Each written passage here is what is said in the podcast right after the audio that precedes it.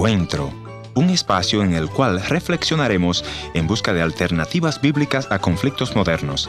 Esperamos que sea de su completo agrado. Bienvenidos al encuentro de hoy, soy Heriberto Ayala, colaborador del Ministerio Encuentro, y hoy quisiera presentarles uno de los programas que producimos aquí en el Ministerio. Este programa es dedicado especialmente a las mujeres y conduce la señora Marina Pinto, quien es la esposa del pastor Ernesto. Puede visitarnos al www.encuentro.ca. Allí podrás escuchar los mensajes o solicitarnos para que pueda pasar por su radio emisora. Así es que les invito a escuchar el programa Encuentro Familiar con Marina Pinto.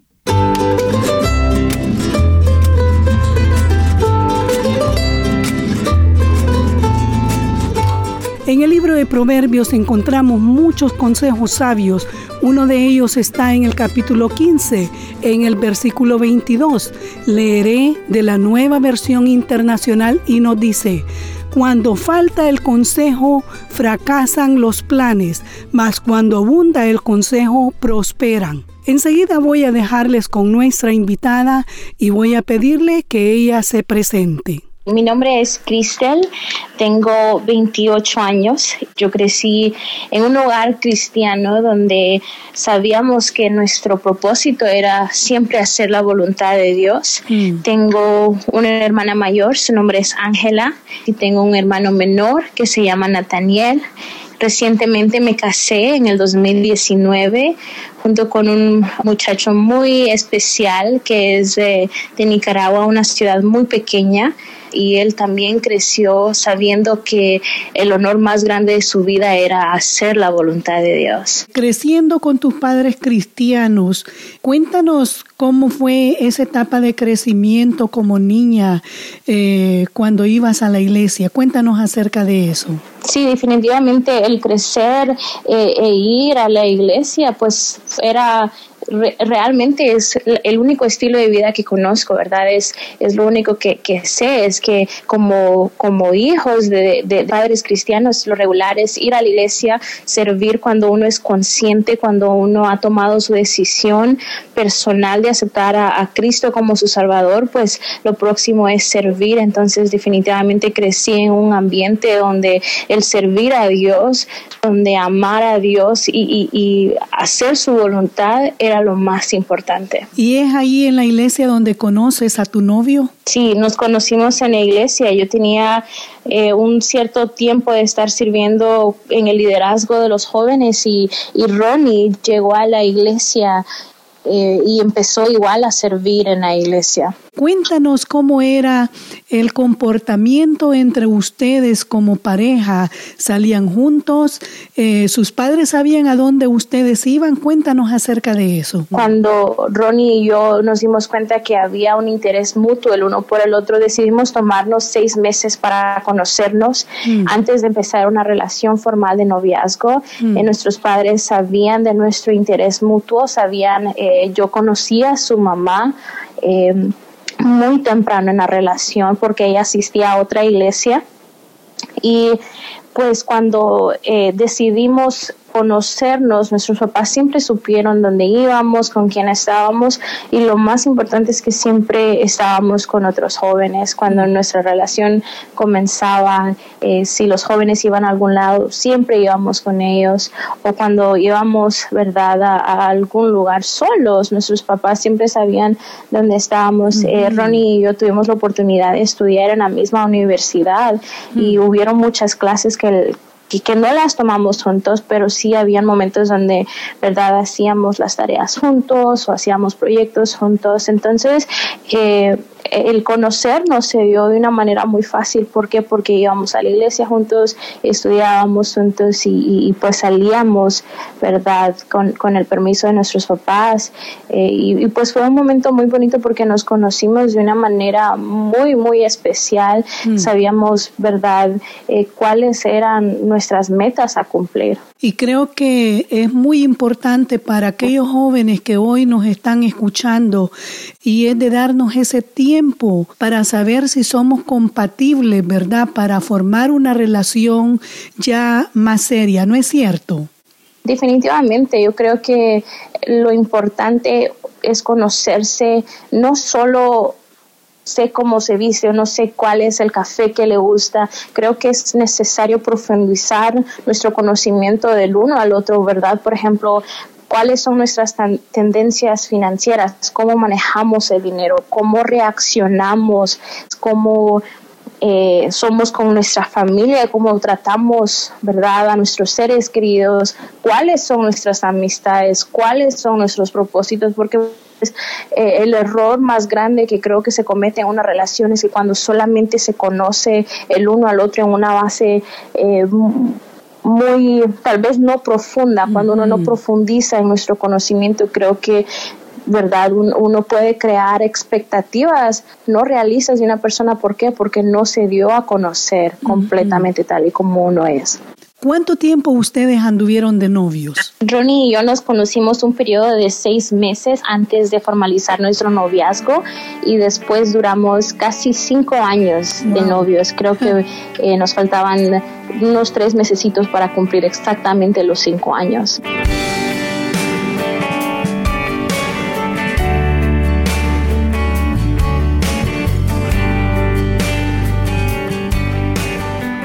Ahora yo quisiera preguntarte que nos cuentes acerca de ese día cuando tu novio te propone matrimonio.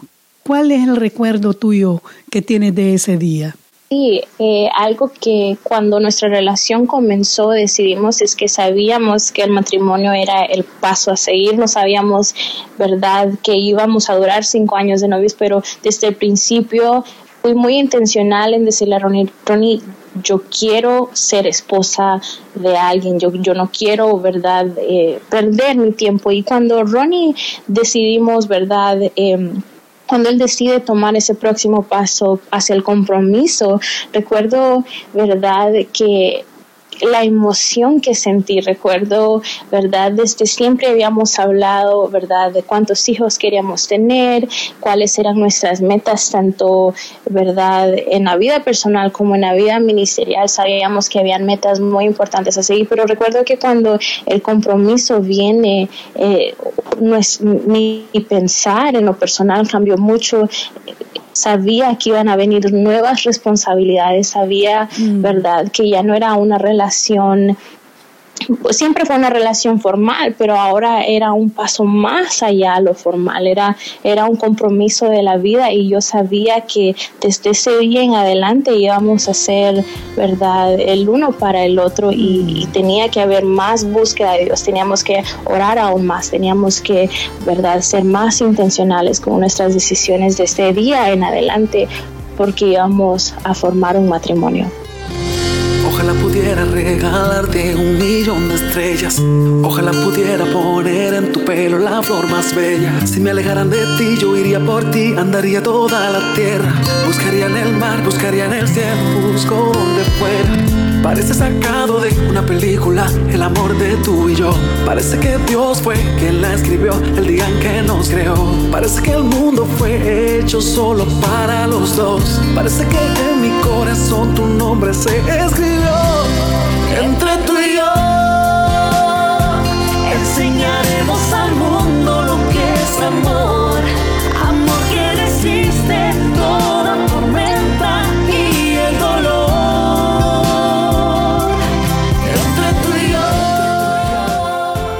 imagino que fue un día muy lindo para ti, ese día de la boda.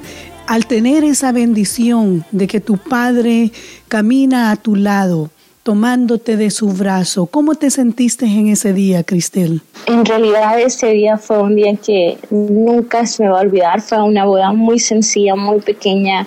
Tuvimos a nuestros seres queridos, pero recuerdo que al caminar, ¿verdad? Después de haberme guardado para Dios y para mi esposo, caminar ese día, ese camino se sintió tan, tan largo, pero a la vez tan corto, porque sabía yo que me, me, estaba casando con un hombre increíble, sabía que era un hombre que ama a Dios. Y la emoción, ¿verdad? Es, es indescriptible. en realidad el corazón le está palpitando a mil, a mil por hora.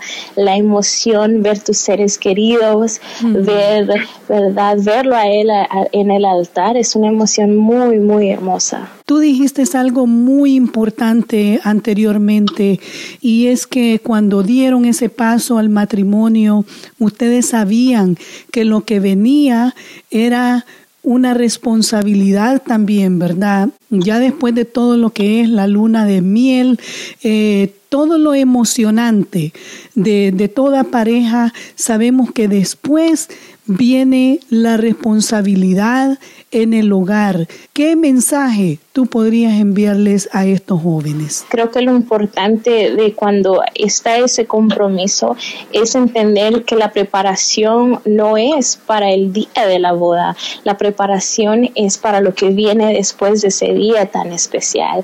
Muchas veces en ese tiempo de noviazgo, en ese tiempo de compromiso, lo que nos preparamos es para ese día que todo esté perfecto, que el vestido, eh, que el traje esté perfecto, pero en realidad nos, fallamos, ¿verdad? Muchas veces en prepararnos para la vida como, como matrimonio. Y creo que lo, lo que yo le puedo decir a esa joven, al joven, es prepara tu corazón para ese momento cuando te conviertes en novia.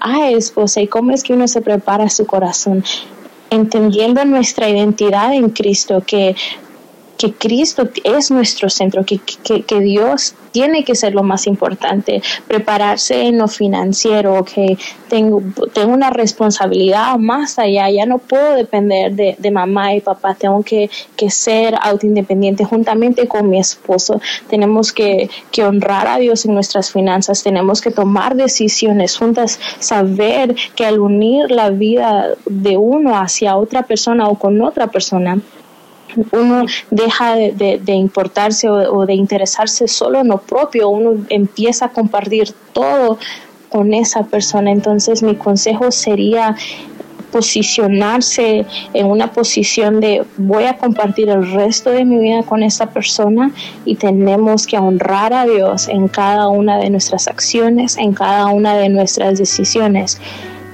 Y creo que cuando uno toma esa posición, uno está preparado para el próximo paso.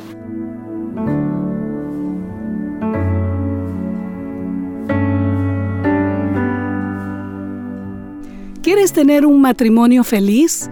Primero, vive cumpliendo la voluntad del Señor. No descuides tu tiempo privado pidiéndole la bendición de Dios cada día para tu matrimonio.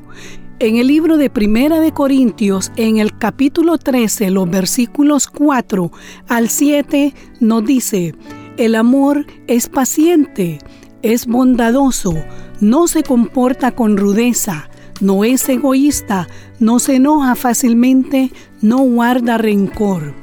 El amor todo lo disculpa, todo lo cree, todo lo espera, todo lo soporta.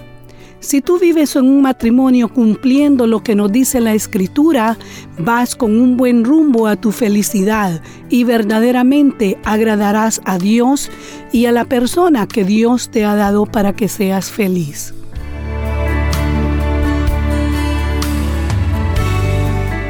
Por ahora, solo me queda recordarte que solamente en Cristo hay esperanza y te invito a nuestro próximo encuentro familiar.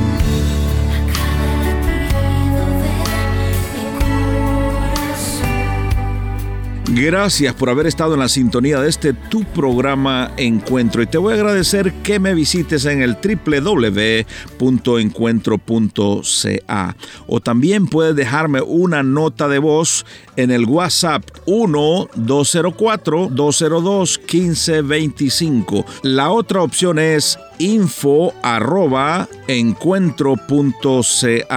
Gracias por sintonizarnos a través de esta radioemisora. Yo soy tu amigo Ernesto Pinto y al despedirme quiero recordarte que Dios te ama y yo también.